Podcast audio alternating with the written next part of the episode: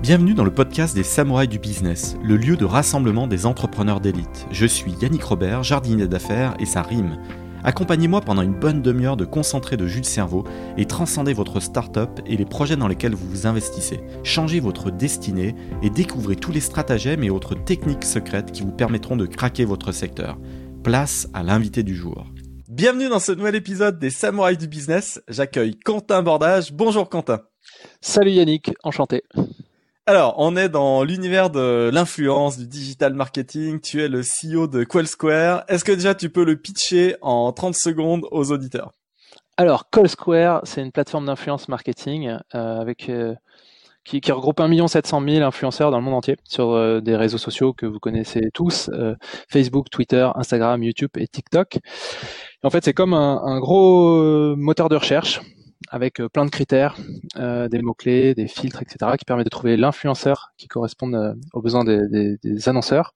On travaille principalement avec des annonceurs et euh, des gros utilisateurs de l'influence marketing, et qui va ensuite permettre ben, de lancer des campagnes d'influence marketing avec ces, ce qu'on appelle des KOL, des Key Opinion Leaders. C'est pour ça qu'on s'appelle Call Square, des leaders d'opinion, et, et de mesurer ensuite la performance de tes campagnes sur cet outil.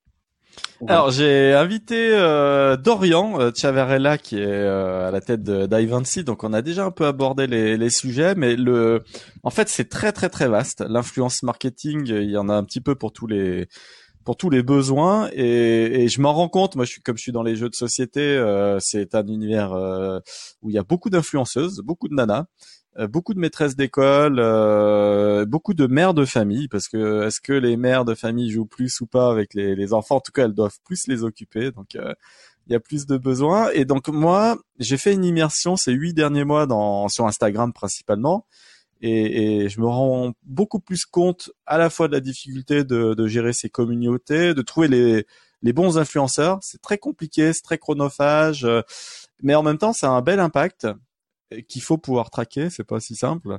Et donc c'est pour ça que je te tends le, micro, Quentin. Euh, quelle est ta recette magique, toi?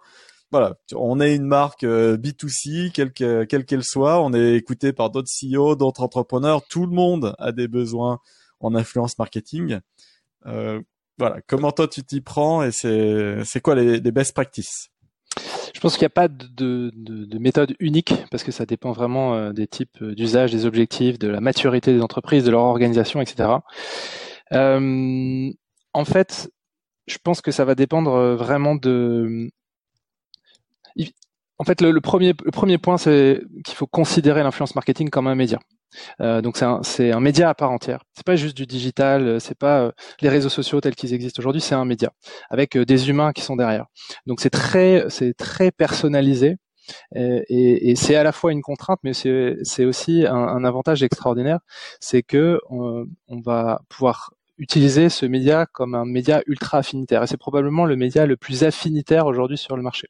Euh, quand je dis affinité, c'est affinité en fonction des sujets, mais aussi en fonction des cibles. Euh, donc ça, c'est pour la considération de, de ce levier-là.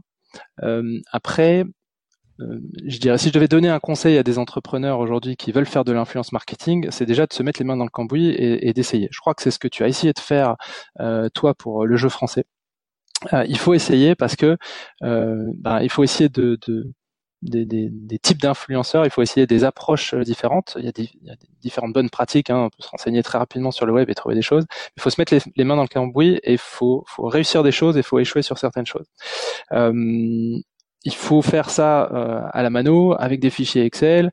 Euh, il y a des, des, outils qui existent chez CallSquare, par exemple. Nous, on a lancé euh, une extension Chrome qui est gratuite, qui va pouvoir te permettre de qualifier un petit peu l'influenceur pour savoir si son audience elle correspond à ta cible, s'il a une bonne qualité d'audience, si son taux d'engagement est assez important ou pas, parce que c'est ça qui va faire que les, les, les followers, les fans, ils, vont ils vont s'activer par rapport au contenu que tu vas pouvoir créer. Eh, parce qu'en fait, le but, moi, ce que j'ai vraiment compris en huit mois à la dure, c'est qu'il faut pouvoir sortir de son secteur originel.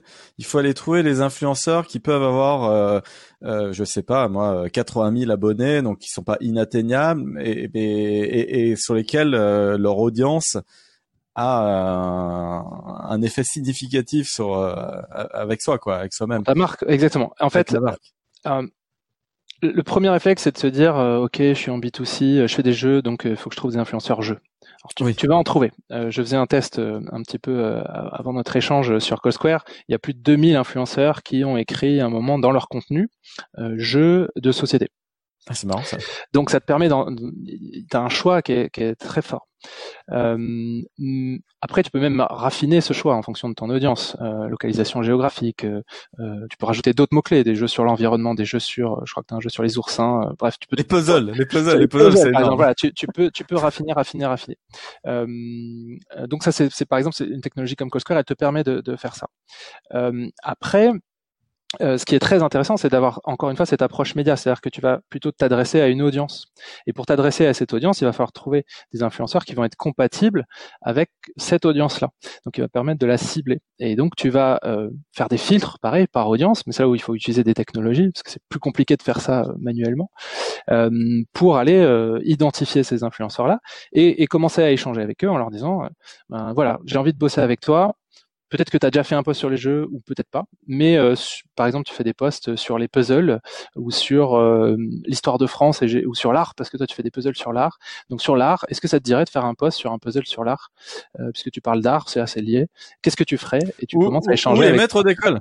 Moi, moi, factuellement, en fait, euh, j'ai travaillé avec 25 influenceurs euh, à date, euh, beaucoup dans les jeux de société, et pour rester sur ce secteur. Mais, mais mon meilleur influenceur en, en termes d'impact, c'est un maître d'école. Je lui passe le bonjour. D'ailleurs, il s'appelle Maître Fafa. son audience, en fait, c'est d'autres maîtresses d'école ou maîtres d'école. voilà. Il, il, y a des influenceurs, maîtres ou maîtresses d'école. Voilà, et il est influenceur de maître d'école, 10 000 abonnés, hyper spécialisé. Donc lui, il parle de matériel pédagogique, donc c'est pas du tout des jeux de société.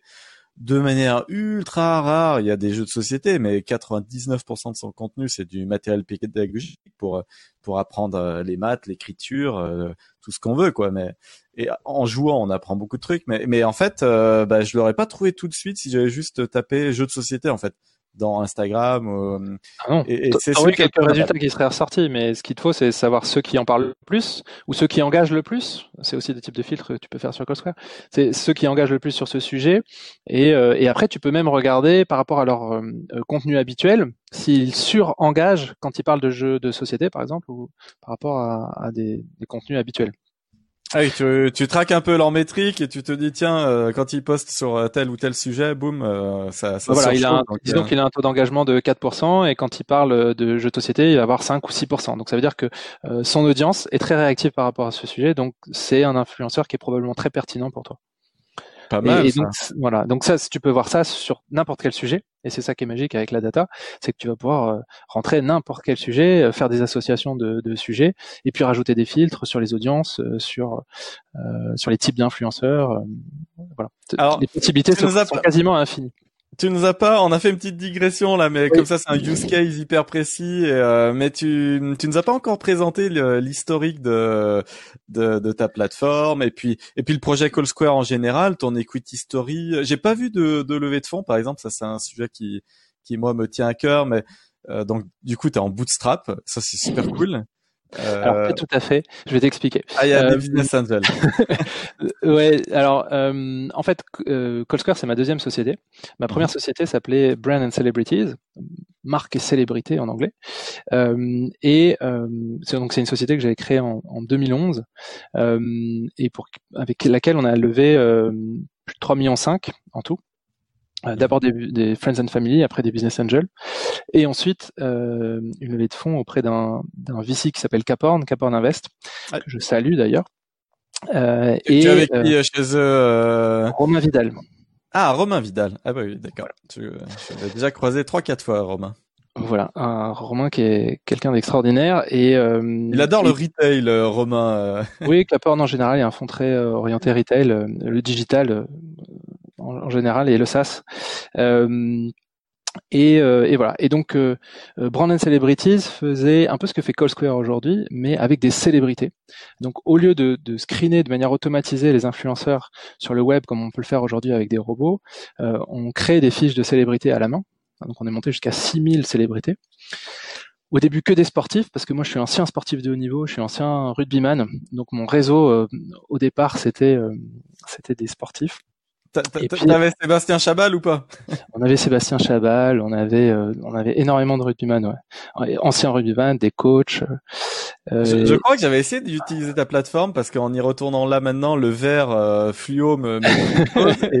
C'est que j'avais monté a fonctionné. et j'avais monté une conférence du coup qui était en 2016, février 2016, qu'on appelait FinRev Mhm. qui était euh, un mix entre euh, hedge fund et puis euh, fintech. Et on a fait ça à l'ESCP. La salle était blindée, blindée, blindée. Il y avait 550 investisseurs institutionnels. Il y avait plus de 1000 milliards d'euros dans la salle. Et avec 16 invités géniaux qui, faisaient faire, qui venaient faire un TED de mémoire de 8 minutes, quoi. Et, et j'avais cherché sur Brian Non, mais j'avais cherché quelqu'un de, de, célèbre à l'époque et euh, je sais plus ce qui s'était passé parce qu'au final je l'ai pas quand même fait mais je il me semble que j'avais eu des devis je je chercherai. Tu chercheras. Eh ben, écoute, euh, une de nos activités, effectivement, c'était de faire intervenir des, des célébrités sur des événements, euh, donc des anciens sportifs, mais aussi des chefs, euh, des des, euh, des philosophes. voilà, on est on est allé jusqu'à faire intervenir John Kerry, Ban Ki-moon sur des énormes événements. Une autre partie, c'était euh, de l'endorsement, donc euh, du celebrity marketing, de la publicité, avec euh, des, notamment des sportifs. On a fait intervenir le tennisman Novak, Novak Djokovic pour la marque Gerblay, donc pour un partenariat monde, sur des sujets sans gluten, par exemple. Donc on, avait, on cherchait une ah. célébrité qui était intolérante ou allergique au gluten. Et on utilisait notre technologie, donc on créait les fiches à la main, on collectait plein de données sur le web. les célébrités elles-mêmes renseignaient des données et on utilisait. Ah, J'avais ton devis de Bertrand Nivard, je te coupe là, mais Bertrand Nivard pilote leader de la patrouille de France. Par exemple, par exemple. T'as, as les notes. Euh, je, je, je, je, lâche des trucs. Je sais pas si c'était 3500 euros la conférence, 45 minutes l'intervention, plus Q&A. Euh, c'était pas mal hein, les fiches. Hein. Ça donnait envie. Ouais. Bah tant mieux. Voilà, donc ça c'était la, c'était ma première expérience, c'était il y a quelques années. Donc ça, euh, euh on a fait, euh, en fait, on a fait un pivot au cours de l'année 2020 euh, on avait commencé à lancer une activité euh, au sein du celebrity marketing, il y avait beaucoup d'activités digitales. Hein. Les premiers projets euh, digitaux, on les a fait en 2012. Euh, et on commençait à faire de, l'influence marketing, mais avec des célébrités, puisque c'était les premiers influenceurs. Et, euh, et on a rapidement créé une marque qui s'est appelée Call Square pour incarner cette activité-là. On a accéléré sur cette technologie. Les fonds qu'on a levés en, 2016 auprès de Capern, c'était pour accélérer sur cette technologie. Et finalement, euh, est devenu un spin-off euh, qui a pris son propre envol euh, courant de l'année 2020 avec un business model 100% SaaS et, et donc une activité qui se développe plutôt pas mal. Aujourd'hui, on est on est 35. On a ça fait deux ans qu'on a plus de 100% de croissance. Euh, notre ambition, c'est de créer une licorne aussi, puisqu'il va y avoir une licorne sur ce marché. Euh, on a encore un petit peu de chemin euh, d'ici là, mais, mais les choses se présentent plutôt pas mal. Je vois que dans Brand and Celebrities, tu avais Xavier Niel et Jacques-Antoine Grandjean en, en, Business Angel aussi. Tout à fait. On a fait, dans notre tour de table, on a eu la chance d'avoir quelques quelques personnalités connues. On a aussi des, des, des célébrités, des sportifs. On a ah. des, un navigateur qui s'appelle Yves Parlier, que tu connais peut-être. Euh, on a des, des, footballeurs de France 98. On a Benjamin Kaiser, qui est un rugbyman du 15 de France, qui est commentateur à la télé aujourd'hui. Euh, pourquoi ils se poulent pas euh, C'est question bête, mais pourquoi euh, toutes ces célébrités ne se poulent pas dans un fonds d'investissement? Ils se mettent à 100, euh, ils prennent des participations dans des dans des startups, ils lèvent des fonds auprès d'instit comme ça, ils ont plein d'encours sous gestion, et boum, euh, éventuellement ils le font en partenariat avec un fonds de VC qui qui gérera la participation, mais pourquoi euh, ces gens-là se poulent pas pour investir euh, en plus d'aider les projets, toi, ils en deviennent un peu co-actionnaires. Toi, toi, qui es de la partie. Ouais, il y, a eu des projets autour de ça. Aux US, il y a eu des choses qui se sont montées mais qui n'ont jamais vraiment abouti. Euh, il y a eu même des projets de Celebrity for Equity, euh, donc c'était euh, c'était même pas de l'investissement, c'était euh, je fais de l'endorsement pour toi, je te prête mon image et en, échange j'ai du capital. et ça ça jamais vraiment décollé. et c'est marrant que tu te dises ça parce que aujourd'hui aux États-Unis il y a des projets comme ça avec les influenceurs. Donc il y a des influenceurs qui ont commencé à se structurer. Il y a une grosse levée de fonds il y a pas très longtemps aux US d'une structure qui est en train de, mettre ça en place, des, des, influenceurs qui se qui se regroupent pour investir massivement dans des startups. Et, la, structure s'appelle comment? Euh, J'ai pas le nom là en tête. Euh, je, te, je, te, retrouverai ça si tu veux, mais je l'ai plus en tête. Ah, très, très il il y a pas très longtemps. Et, et, alors du coup, euh, bah, c'est intéressant pour les, les, auditeurs. On est écouté par d'autres CEO, d'autres entrepreneurs, d'autres gens qui veulent monter des boîtes. Euh, L'auditeur maintenant c'est 10 000 euh, personnes par mois, donc ça a bien grossi. Euh, toi qui as connu un pivot, tu as, effectivement levé 3 millions sur une première boîte, le spin-off est opéré comment t'as vécu ça personnellement? Est-ce que c'est si facile que ça ou hum, est-ce que ça demande quand même des discussions euh, assez intenses avec les fonds, ouais, le pivot et, juste euh, avant d'enclencher après sur toutes les questions sur Call Square, mais. Ah c'est une excellente question. Euh, écoute, moi aujourd'hui, je, je, je, fais la boîte que j'ai toujours rêvé de faire parce qu'en 2011, je voulais faire une boîte SaaS alors, les, les, les, influenceurs n'existaient pas. Euh, les réseaux sociaux, euh, ben, en 2011, ça, ça, commençait à être très très utilisé, mais ça n'existait pas. Il n'y avait pas d'influenceurs, il n'y avait pas de communauté. Euh, euh, mais je rêvais de ce truc-là, et aujourd'hui, je le fais. Euh, je l'ai fait, et en faisant le pivot, je l'ai, activé, je l'ai accéléré. Donc je le, je le vis très très bien parce que c'est exactement ce que je voulais faire. Après, le le pivot, euh, ben, quand il arrive, il est, tu le sens qu'il est nécessaire, hein, tu le sens aussi dans tes tripes, euh, mais c'est finalement quand tu fais un pivot, tu fais une transformation que tu mettrais 3, 4, 5 ans à faire, tu l'as fait en quelques semaines, quelques mois, nous on l'a fait en 3 mois. Et as euh, gardé les mêmes associés opérationnels ou en, dehors des aspects capitalistiques au niveau opérationnel Dans l'équipe, ouais, euh, ouais, oui, euh, quasiment, quasiment. On a, on a dû se, on s'est séparé d'une partie de l'activité, donc on a dû bah, faire partir un certain nombre de personnes qui sont allées sur d'autres projets. donc ça, c'était un, peu plus délicat à faire. mais non, non, d'une manière générale, on, on, a gardé la, la, la, on va dire 90% de l'équipe. Euh, simplement, on a décidé de se focus sur une chose et euh, une chose qui était une des autres, euh, enfin une chose parmi tant d'autres qu'on avait dans notre activité. Et ça, ça a tout changé. Tu, tu as changé tes ambitions ou maintenant que tu, tu es passé par cette parce qu'il y a une certaine euphorie, hein, sa première start-up, voilà on a plein d'ambitions euh, lunaires. Après, on retombe un peu, euh, enfin, on comprend les réalités de l'entrepreneuriat. Toi, pour ce deuxième, pour ce deuxième projet, du coup, comment, c'est quoi ta vision, ton ambition? Tu as parlé de licorne. Euh, tu es persuadé que sur ton secteur, et moi aussi, je le pense, il y aura une licorne. Mais tu mets le, tu mets le curseur où Comment tu vois tu En termes de taille, en termes de. Ouais, de taille, de tout, de vitesse, parce que voilà, tu peux aussi aller hyper franco, euh, lever 20, 30 millions ou euh, voilà, prendre plus ton temps. Euh. Qu'est-ce que tu en penses euh, Nous, on a, on a une énorme ambition, donc tu dis que tu disais tout à l'heure il y aura une licorne, il y en aura une ou plusieurs en fait, parce que le marché est vraiment très très gros. Donc l'idée c'est de faire partie de, de ces acteurs leaders. Aujourd'hui, c'est un marché qui est extrêmement fragmenté, et, et donc nous, notre ambition, c'est d'atteindre 100 millions d'euros de MRR euh, d'ARR, pardon, 100 millions d'euros d'ARR. Bon, MRR, ça sera pas mal. Euh, mais 100, 100 millions d'euros d'ARR, euh, ça va prendre 5 ou 10 ans. Euh, mais c'est l'ambition qu'on s'est fixée. Bah, il y a une grosse marche à, à, franchir et puis on a défini des étapes intermédiaires euh, sur lesquelles on est en train de travailler à partir de maintenant. Donc euh, oui, l'ambition elle est très forte avec une présence sur bah, sur beaucoup de pays. Aujourd'hui, principalement les pays occidentaux. donc c'est l'Europe et l'Amérique. Euh, il y a aussi il y a un sujet très particulier pour nous pour les réseaux sociaux qui est l'Asie parce qu'il y a des réseaux sociaux qui sont très spécifiques euh, localement. ce qui de, de, de, manière générale, quand même, j'ai l'impression que chaque pays a, a ses spécificités, que l'influence dans chaque euh, continent, c'est un petit peu différent. L'Amérique du Sud est aussi un très bon exemple. Ça se traite pas tout à fait. Ça, c'est les retours que, que j'ai de, de personnes que je connais, mais ça se traite pas comme l'Amérique du Nord, par exemple. Toi, toi c'est quoi ton... pas pareil, mais les réseaux sociaux sont les mêmes, ou grosso modo, ils sont les mêmes. Il peut y avoir des spécificités locales et, ça bouge très vite. Hein. Il y a des réseaux qui apparaissent euh, un peu tous les jours, euh, mais les réseaux sociaux sont les mêmes. La différence avec l'Asie, c'est que tu as des réseaux qui sont qui sont spécifiques localement. Mais euh, le Brésil, le Brésil, c'est le deuxième pays en termes d'utilisateurs Instagram, et c'est c'est monstrueux. Euh, l'utilisation là-bas. Donc, donc tu peux depuis la France euh, faire du business euh, sur Instagram au, Brésil. Donc c'est après les pratiques, les usages sont différents. Nous on le voit même au niveau européen.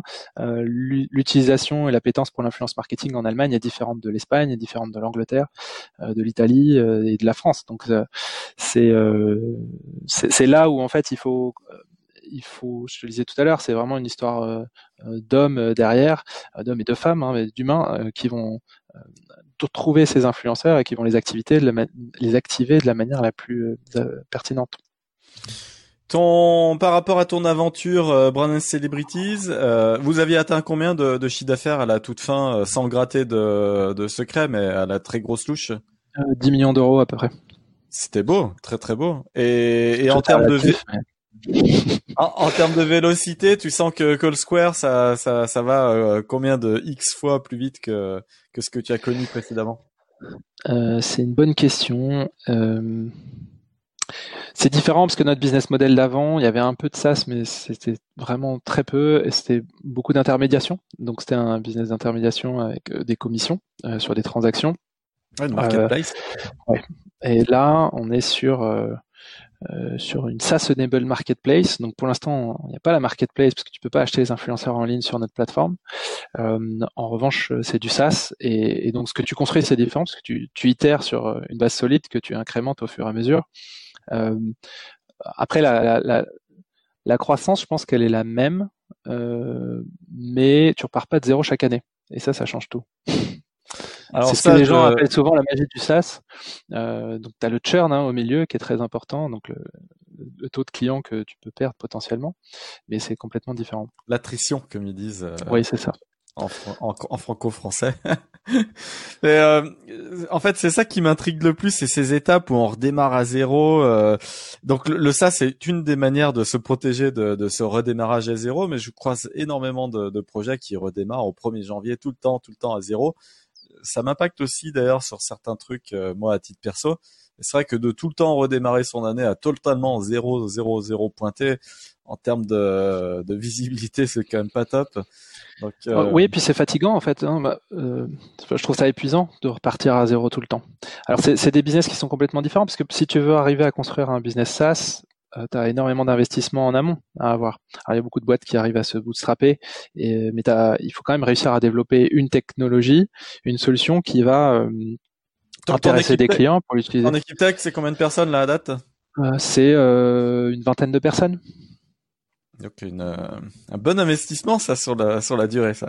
Ah oui exactement. T'imagines depuis 2016 euh, on travaille alors l'équipe tech était plus plus réduite euh, quand en 2016 on était 4-5 devs donc ça ça a bien monté mais oui, oui c'est un énorme investissement avant de pouvoir éventuellement payer donc c'est un énorme risque aussi parce que au début t'as pas de clients et tes premiers clients tu vas les chercher au forceps donc.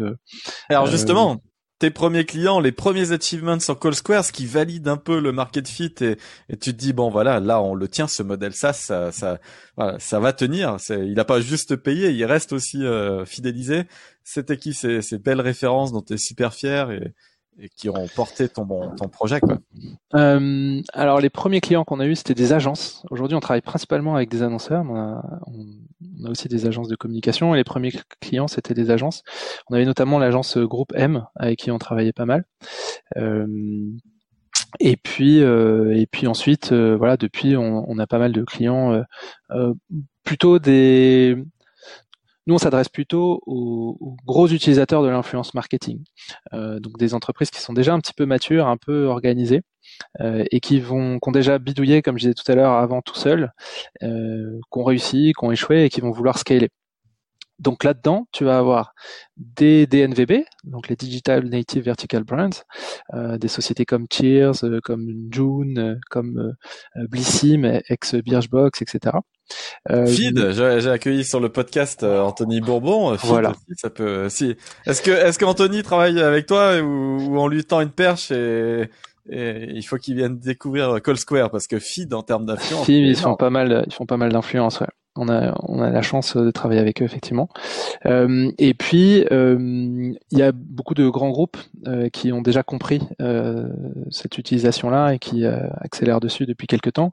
Donc des marques comme Coca-Cola, Orange, Shiseido, voilà, Decathlon avec qui on travaille. Les, les marques de voitures, non, jamais, parce que alors, les marques de voitures en termes de pub, les gars, ils sont mais nuls, nuls, nuls. Dès que je vois une pub euh, quelque part en, en télé sur, la, sur, sur les autos, c'est nul. On voit jamais le produit, on sait pas. Euh, les, les Allemands sont bien plus forts. Est-ce que euh, Renault, Peugeot euh, font de la... ouais, ils font beaucoup. C'est les, les, tous les. Oui, ils en font beaucoup. Et après, c'est pas les plus gros utilisateurs. C'est des, des usages un peu particuliers parce que ce sont des en fait, tu as, beaucoup de marques qui vont vendre direct. Ça marche bien quand tu as des ventes directes en ligne, parce que tu parlais tout à l'heure de tracking, ça te permet de traquer ça. Euh, L'influence marketing, c'est, ça a été longtemps considéré comme euh, la cerise sur le gâteau, comme euh, une, la communication qu'on va faire en plus, le côté un peu paillette. Euh, ça, ça a continué. Ça s'est accéléré parce que les marques ont vu tout de suite que ça pouvait avoir un gros impact sur la notoriété, sur la crédibilité. Ah bah moi je euh. vois des influenceurs qui se prennent en photo avec leur SUV, on le voit bien, on, sent bien que Exactement. le SUV a dû être offert et, et, et c'est et ça revient. Hein. Le SUV il est filmé à chaque épisode euh, sous tous les angles. C'est pas mal. Et, hein. et, ça, ça suffit pas forcément parce qu'après il va falloir que tu l'actives. Il va falloir activer. Il va falloir, alors, en l'occurrence, si tu prends euh, l'exemple de l'automobile, il va falloir euh, euh, amener ses consommateurs à faire des essais euh, de, de, véhicules, euh, à faire des demandes et acheter. Mais acheter un véhicule en ligne, c'est un peu compliqué. donc tu as tout un process pour arriver jusque là. Mais oui, ils, ils, le font et ils le font depuis longtemps. Ils, ils, ont fait ça pendant très longtemps avec les journalistes. Tu sais, ils, ils envoyaient beaucoup de journalistes faire des voyages de tests dans des endroits assez chouettes. et puis nous, ils ont commencé à nous solliciter en nous disant, bah, est-ce qu'il faut qu'on invite des journalistes ou, des influenceurs finalement, parce qu'ils vont faire du contenu sur leur blog, euh, qui va être relié, qui va apporter beaucoup plus de médiatisation. Puis ils ont fait un peu des mix. Et, euh, aujourd'hui, oui, ils continuent à faire. Et, euh, après, on voit des niveaux de maturité complètement différents en fonction des, des entreprises. Ça dépend pas des secteurs, en fait. Ça dépend vraiment de la culture d'entreprise. Il y a des marques qui sont qui ont déjà des chief influenceurs officers.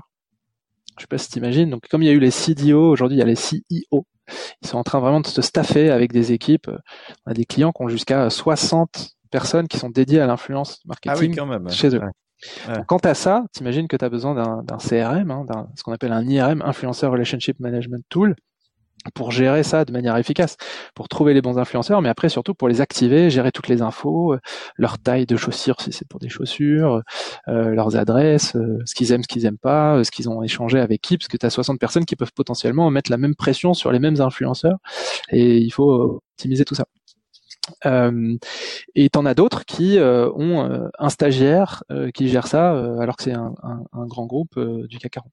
Donc c'est très, c'est très divers en tout cas, il y a une tendance globale qui est cette montée en, maturité et, et en fait qui s'accompagne par des budgets d'investissement qui sont de plus en plus importants. Je te disais tout à l'heure, c'était pendant très souvent le cherry on the cake, c'était euh, on va dire, euh, euh c'était des RP et puis on, on pouvait pas très bien mesurer la performance de tout ça. Et puis là, on a commencé à mettre des investissements dessus en le considérant comme un média et puis on se rend compte qu'il peut y avoir du ROI. Et là, euh, du coup, c'est une boucle vertueuse pour l'industrie et euh, qui, implique euh, tout ce que je t'évoquais tout à l'heure. Plus de monde, plus de budget, plus de technologie, euh, un marché qui est en train de devenir monstrueux. Et est-ce que, parce que moi j'ai l'impression que le sujet de fond de l'influence, c'est qu'est-ce qu'on entend très précisément? Est-ce qu'on en attend une transformation immédiate de façon euh, e-commerce? Il y a une publication, une story, un swipe up et du coup il y a un lien et les gens vont acheter là tout de suite. Je sais que Nabila fait ça beaucoup parce qu'elle a du coup euh, deux pages Instagram. Elle en a une pour son son site de e-commerce avec tous ses produits avec sa marque à elle avec euh, une personne dédiée à son activité là-dessus. Et dès qu'il y a une publi, boum, ça, ça vend en ligne à partir d'Instagram, à partir de la boutique Instagram. Je sais, pour en avoir discuté aussi un petit peu avec Julien Sylvain, euh, euh Teddy Bear, on parlait des DNVB, ça, ça marche aussi. Hein, les gens finissent par acheter à partir de la, la boutique euh, Instagram suite à une publication. Mais est-ce que c'est vraiment ça qu'on qu'on attend de, de l'influence? Parce que tu parlais de notoriété. Et, et les voitures, justement, c'est peut-être pas le bon cas, mais, mais au contraire, c'est peut-être le bon use case parce que moi, j'ai jamais acheté de voiture en ayant vu des pubs à la télé parce que les pubs télé, elles me saoulent pour les voitures.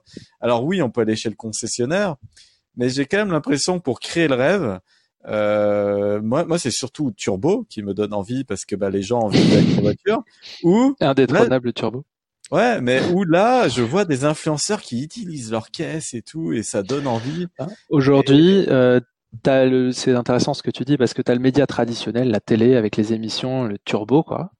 Euh, et puis tu as euh, des milliers de des millions de turbos, euh, des petits turbos qui sont ces, ces, ces influenceurs qui vont soit parce qu'ils sont dédiés à ce sujet-là, soit parce qu'ils vont traiter ce sujet-là au milieu d'autres et qui vont être pertinents là-dessus, qui vont faire ou soit pas du tout en fait, ils juste pas du tout. ça c'est possible aussi, mais ça c'est assez classique. en fait, pour répondre à ta question, l'influence marketing, tu peux le voir comme une pyramide. Euh, donc tout en haut, tu as les célébrités, les méga influenceurs. Donc c'était d'ailleurs c'était les premiers influenceurs. Chez Brandon Celebrities, on faisait euh, de l'influence avec ces, célébrités. Eux, tu vas les utiliser beaucoup sur de l'awareness, sur la notoriété. Euh, tu vas ensuite avoir les macro influenceurs, on va dire à partir de quelques centaines de milliers de followers jusqu'à un million ou plus. Euh, et eux, tu vas les, utiliser beaucoup sur, euh, ils vont t'apporter de l'expertise, de la réassurance, euh, de la crédibilité sur ton produit. Et puis tout en bas, tu vas, alors c'est pas tout à fait tout en bas, tout en bas, parce que la pyramide a l'air très large. et, et voilà, mais tu vas avoir les micro-influenceurs, puis après tu pourras avoir tout en bas les, les nano-influenceurs, le, le, grand public, ne pas négliger, hein. exactement. Non, non, pas du tout négligé. et, et donc les, ces, ces, ces, ces micro-influenceurs, ils vont être utilisés beaucoup pour de l'activation. Euh, et, et, en fait, euh, il faut pas avoir une vision euh, manichéiste et, trop simplifiée de l'influence marketing. C'est assez compliqué de faire l'influence marketing de manière efficace et, à l'échelle, euh, euh parce que potentiellement tu peux activer tous ces différents types d'influenceurs pour répondre à tes différents objectifs, avec du coup des stratégies, des, KPIs, des, des, indicateurs de mesure qui vont être différents. Typiquement sur learn, tu vas utiliser learn media value sur la notoriété. Comment tu mesures cette notoriété C'est learn media value. Donc tu vas valoriser tous les engagements qu'il va y avoir sur tes différents postes en équivalent paid. Euh, donc il y a des, algorithmes. Nous on collecte tous les données en, live et on les valorise tous. Donc un, post, une, tu vois, une, vue sur euh, TikTok, euh, elle se déclenche au bout d'une seconde et elle est comptabilisée au bout d'une seconde. Elle n'a pas la même valeur qu'une vue sur YouTube qui va être au bout de 30 secondes. Et donc du coup, tu peux pas la valoriser de la même manière. Nous on va, on, on agrège tout ça et on va te dire, tu as généré tant 1 million, 1 million 5 d'earned media value que tu vas pouvoir toi euh, comparer au montant que tu as investi dans ces différents influenceurs. Si tu as investi 500 euh, et que tu en as retiré 1000, ben, tu as un, ratio de, de 1 à 2. Euh, ensuite, sur les, sur les autres, quand tu vas descendre sur la pyramide, et plus tu vas activer, plus tu vas être potentiellement capable d'aller mesurer la performance. Mais pour mesurer la performance de la vente en direct, euh, il va falloir que tu mettes en place un certain nombre de mécanismes. Donc, tu parlais tout à l'heure des swipe up. Euh, sur Instagram, tu peux pas mettre de lien sur un post. Tu n'as pas de lien. Donc, tu peux pas traquer des choses. Euh, les technologies des réseaux sociaux, notamment Instagram, évoluent. Tu parlais du shop, donc tu peux commencer à pouvoir acheter des choses, mais t'as pas de lien. Donc, si tu veux rediriger vers ton site et savoir que tel influenceur, il t'a généré tant de trafic, euh, voire des ventes, ben c'est compliqué de faire ça. Euh, tu peux le faire sur un swipe up, ou tu vas pouvoir le faire euh, sur d'autres réseaux s'il y a un lien, ou tu peux le faire sur Instagram si tu mets un code promo. C'est pour ça qu'il y a des codes promo. et donc là, on se rapproche, tu vois, d'un autre univers qui est l'univers de l'affiliation. Euh, qui est très connu euh, sur le digital et sur les ventes en ligne, euh, et qui te, donc avec ces technologies, tu peux vraiment faire le tracking de chacun de tes affiliés, donc ces influenceurs, pour savoir combien chacun te rapporte, et il faut l'agréger. C'est pour ça, par exemple, que sur CallSquare, on a rajouté, nous cette année, on a fait un partenariat avec une technologie d'affiliation qui s'appelle Affilae, pour pouvoir rajouter directement les données d'affiliation dans nos dashboards CallSquare, pour avoir d'un côté la partie awareness, le MV, et l'autre côté, la partie euh, vente directe avec euh, les technologies d'affiliation. Voilà. Et tout ça, ça se complexifie encore si tu descends la pyramide avec euh, potentiellement des reviews, toute la partie user generated content. voilà. Donc là, une stratégie d'influence, c'est potentiellement très complexe. C'est pour ça que les, les organisations évoluent avec de plus en plus de, personnes et de plus en plus d'expertise, parce que tu peux répondre à plein plein d'objectifs.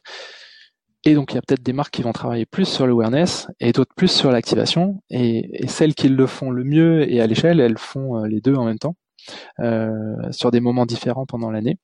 Et, euh, donc, du coup, elles activent potentiellement des centaines, des milliers d'influenceurs. Et comment tu gères les, influenceurs en eux-mêmes? Là, on a parlé des marques, mais comment l'influenceur, tu t'assures que, que tu l'as bien capté? Parce que bah il va travailler potentiellement avec euh, plein d'autres types euh, de médias, de, de plateformes. Comment tu attires son attention? C'est quoi le message? Qu'est-ce qu'il y gagne euh, d'être plus ou moins en exclusivité Mais j'imagine que c'est pas trop de l'exclusivité intégrale. Comment ça se passe côté influenceur? C'est marrant parce que ce sujet, c'était souvent ce qu'on me posait comme question quand je, bossais, qu'il y avait Brandland Celebrities, parce que à chaque fois avec, il, y avait, cette notion d'agent, tu vois, agent de célébrité, et qu'on a retrouvé d'ailleurs chez les chez les influenceurs, avec des, agents d'influenceurs, et, ce, mythe de l'exclusivité.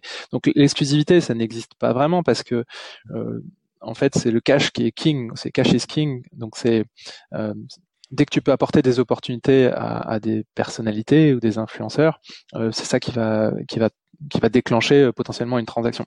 Ah mais comment ils t'écoutent au départ C'est ça que, comment tu crées la communauté au départ? Parce qu'il faut quand même qu'ils se disent tiens, euh, euh, il y a une nouvelle plateforme qui débarque. C'est ça. Puis c'est la poule parce qu'il te faut des clients euh, pour leur apporter du business, etc. Euh, en fait, nous on a une approche particulière chez chez CoSquare, c'est que on n'a pas une approche de catalogue, contrairement à, à d'autres plateformes, notamment des, des, plateformes de seeding qui vont te proposer des dizaines, des centaines de milliers de d'influenceurs qui vont être opt-in. Nous, on cherche, on a une approche très data-driven qui se veut exhaustive. Quand je te dis qu'on a 1 700 000 influenceurs sur la plateforme, on identifie tous les influenceurs qui ont plus de 5000 followers sur Facebook, Twitter, Instagram, YouTube et TikTok dans le monde. Et on dit, les voilà. Quand on les montre, après derrière, ça veut dire qu'on va commencer à collecter toutes les données qui sont publiques disponibles pour permettre de faire le type de recherche qu'on évoquait tout à l'heure. Euh, tu tapes le jeu français, tu vas voir tous les influenceurs qui ont parlé du jeu français. Tu tapes euh, environnement, euh, tu tapes le nom d'une marque, tu tapes ce que tu veux, ça va faire, les faire ressortir. Tu vas rajouter des filtres et au final, tu vas arriver sur une shortlist de 5, 10, 100, 1000 influenceurs qui correspondent à ton besoin. Et là, tu vas pouvoir commencer à les contacter. Tu peux les contacter en utilisant CallSquare. Euh, et c'est là où nous, on a aussi des influenceurs qui vont être opt-in. Et je pourrais répondre à ta question pour te dire pourquoi, quel est l'intérêt pour eux d'être opt-in. Ouais, mais ça fait une oui, grosse différence. Mais après, tu peux les contacter. Je vais, c'est pas vraiment ça qui fait la différence. Je vais t'expliquer. Ce qui, parce que tu peux les contacter après sur Instagram, tu peux les contacter sur euh, WhatsApp, tu peux les contacter sur leur blog. Tu as plein de manières différentes de les contacter. Euh, et il y a plein de marques qui, enfin, chaque marque a son approche euh, spécifique. Ce qui fait la différence, en fait, c'est l'affinité du matching que tu as créé. Parce qu'on parlait tout à l'heure euh, de jeux ou d'automobile, quel que soit le sujet en fait. À partir du moment où tu as identifié un influenceur qui est pertinent par rapport à ta marque, par rapport à ton histoire, eh ben tu vas avoir du répondant en face. Et même mieux que ça, tu vas tu vas avoir euh, une campagne qui va marcher et qui peut-être même va pas te coûter aussi cher qu'elle t'aurait coûté si tu étais tombé complètement à côté de la plaque parce que l'influenceur, ça a un sens pour lui déjà, ça a un sens pour son audience, et donc ce partenariat, il a du sens. Ce partenariat, il est authentique. Et c'est pour ça que nous, on a cette approche euh, data-driven. C'est pour permettre de créer ces partenariats authentiques et pas faire un en fait pas faire euh, lancer une petite annonce tu vois en disant bah tiens j'espère qu'il y a des influenceurs qui vont me répondre ça peut marcher hein, ça marche mais mais là c'est toi qui choisis et tu peux le faire à l'échelle tu peux en choisir des centaines des, milliers et les contacter de manière ultra affinitaire de l'autre côté euh, c'est plus simple effectivement si les influenceurs ils sont inscrits sur la plateforme parce que euh, tu peux automatiser beaucoup plus facilement jusqu'à la transaction.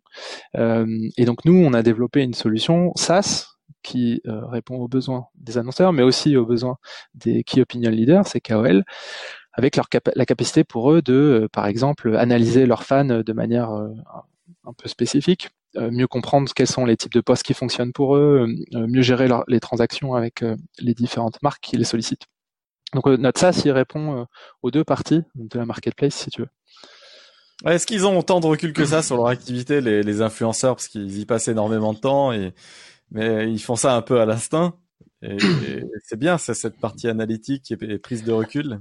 Ils sont, euh, la, plupart sont vraiment incroyables, euh, parce que soit ils ont, il euh, y, en a beaucoup qui structurent ça, qui en font un vrai business et qui réfléchissent beaucoup à la manière dont ils veulent construire ça. Le, ce qui les limite souvent, c'est le temps, en fait. C'est le temps et la bande passante. Euh, il y en a qui ont des formations, il y en a qui ont fait des écoles de commerce, des écoles d'ingénieurs, euh, qui sont euh, voilà, qui ont une formation académique extrêmement brillante. Il y en a d'autres qui sont formés sur le tas. mais ils, ils, sont ils sont assez bluffants. Hein.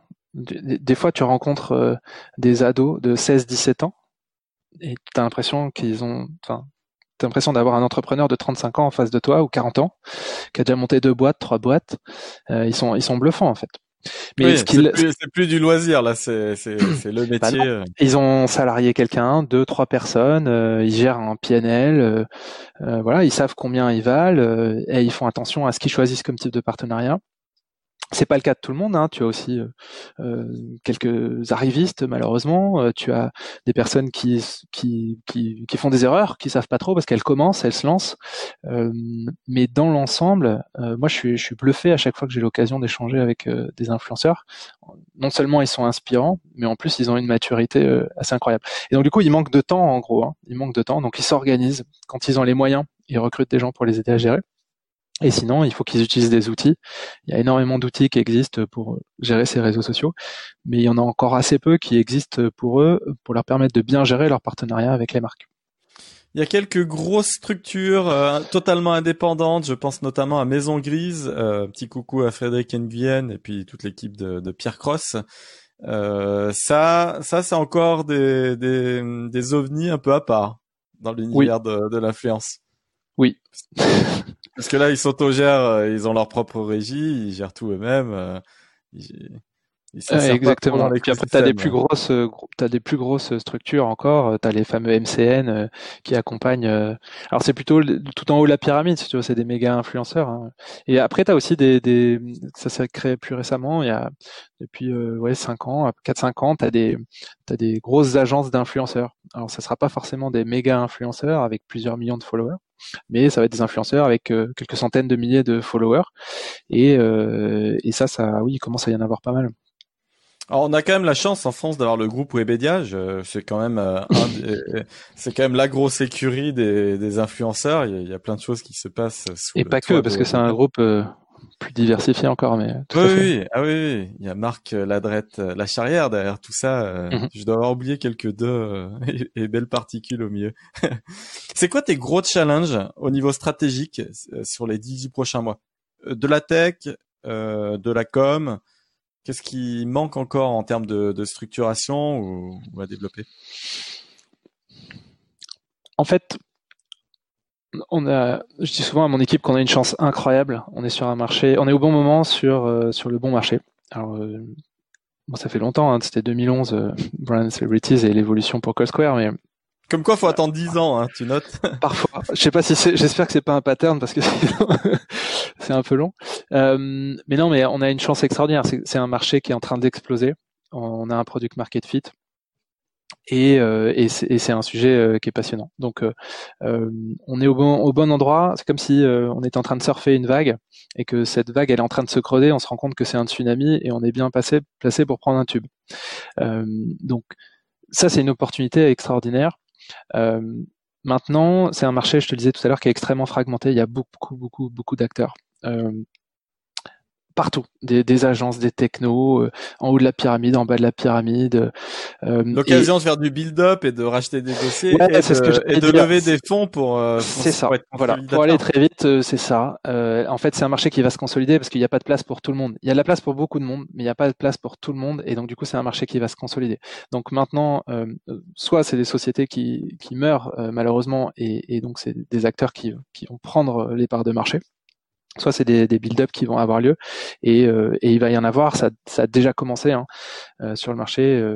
Euh, maintenant, donc un de nos enjeux, c'est d'être plutôt acteur que spectateur de ce qui va se passer là sur ce sujet-là. Euh, on parlait tout à l'heure de nos ambitions. Euh, donc pour, réaliser ces ambitions, il va falloir qu'on soit acteur. Euh, donc ça, ça passe par de la croissance organique, de la croissance externe, et ça passe par du financement interne. Là, on est, au, on est au point mort cette année, donc on a le choix. On, va avoir le luxe d'avoir le choix de, choisir ce qu'on peut faire derrière comme stratégie de financement. mais pour aller vite, il faut probablement faire des levées de fonds. Euh, pour euh, pouvoir euh, consolider le marché et croître aussi à l'international. Donc ça, c'est un deuxième axe pour nous. on a ouvert l'Espagne et l'Allemagne cette année.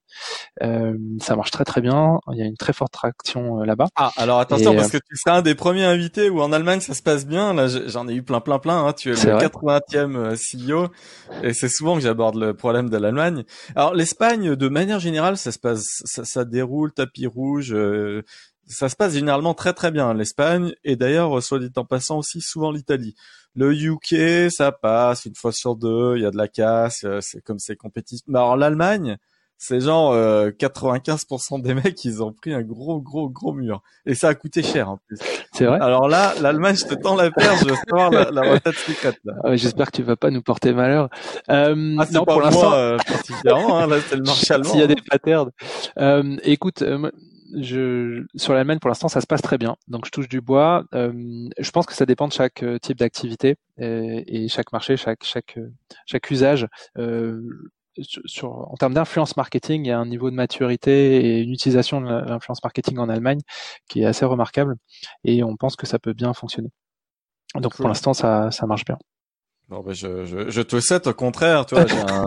je touche du bois pour toi, sachant que là c'est vraiment du, du bois brut de chez Brut.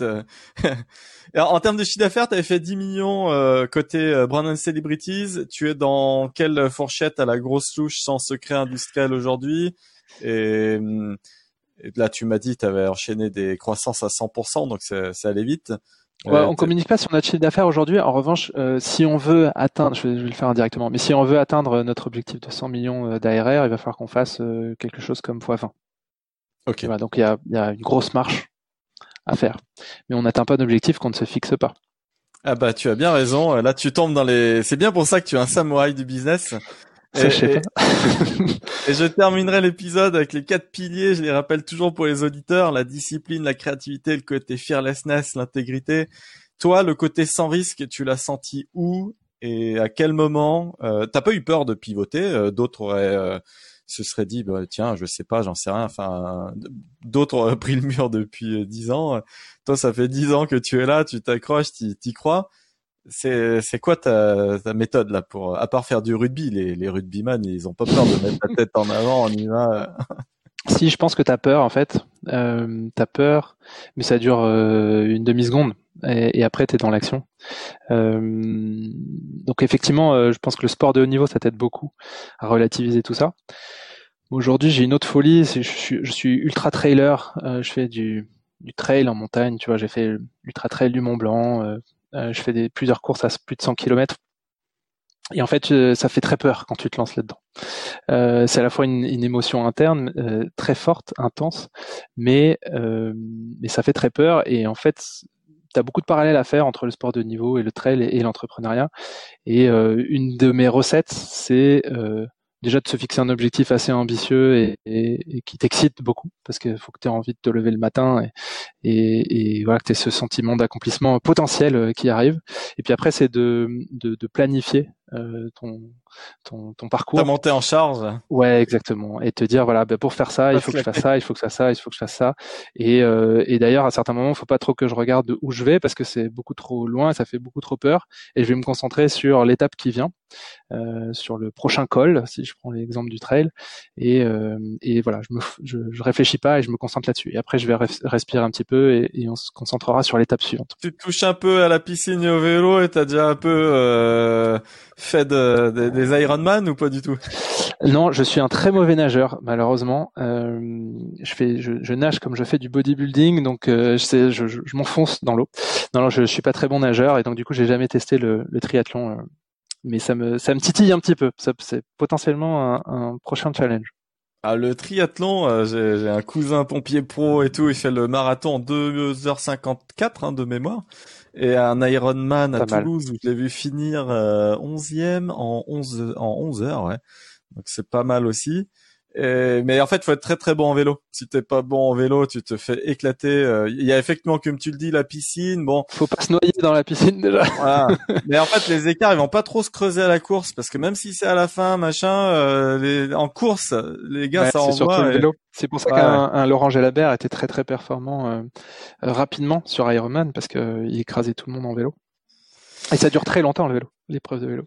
Alors les, les trois autres euh, piliers sont l'intégrité, la créativité, la discipline. Euh, Je les fais rapidement, mais l'intégrité, comment on oversell pas euh, avec l'influence marketing? Parce que on peut aussi y voir monts et merveilles, balancer. Euh, moi, je veux pas citer deux trois noms, mais j'ai aussi été déçu de certains partenariats. Et, et mais, mais aussi très content de, de super partenariats auxquels je m'attendais pas trop. Donc c'est un peu euh, bon, il y a un peu de tout. Euh, c'est hyper important ce que tu dis. Alors, ça, ça concerne pas que que l'influence. D'ailleurs, c'est dans le business en général. Hein. Je pense qu'il faut il faut être authentique. Faut pas faut pas survendre euh, les choses. Il, faut avoir un peu de courage et, et, prendre des risques, mais il faut pas non plus survendre. Euh, c'est hyper important dans l'influence marketing en, plus parce que, comme tu dis, il y a des gens qui ont été déçus. Il y a, il y a des mauvaises pratiques aussi. Hein. Euh, euh, on parle des fake followers, il y a des achats de followers. On va mentir sur les taux d'engagement. On peut même acheter des engagements. Enfin, on peut tout acheter sur le web. clic en Inde. c'est ça. Donc tu peux faire. Il y a du dropshipping. Donc il y a, il y a malheureusement quelques influenceurs qui ont été euh, peu regardants sur les partenariats et qui ont vendu, euh, qui ont contribué à vendre des produits à 100 euros qui étaient achetés 1 euro en Chine. Et, euh, et donc il y a, y a, des pratiques qui, qui sont très discutables. C'est une minorité, c'est une très large minorité, mais c'est ce qui fait une médiatisation malheureusement. nous, on a on a une démarche très particulière chez Colsquare. C'est, je ne l'ai pas dit tout à l'heure, mais Colsquare c'est une entreprise, c'est devenu une entreprise à mission aussi en 2020. Euh, et on est, on est très très regardant sur ces sujets. ouais, ouais.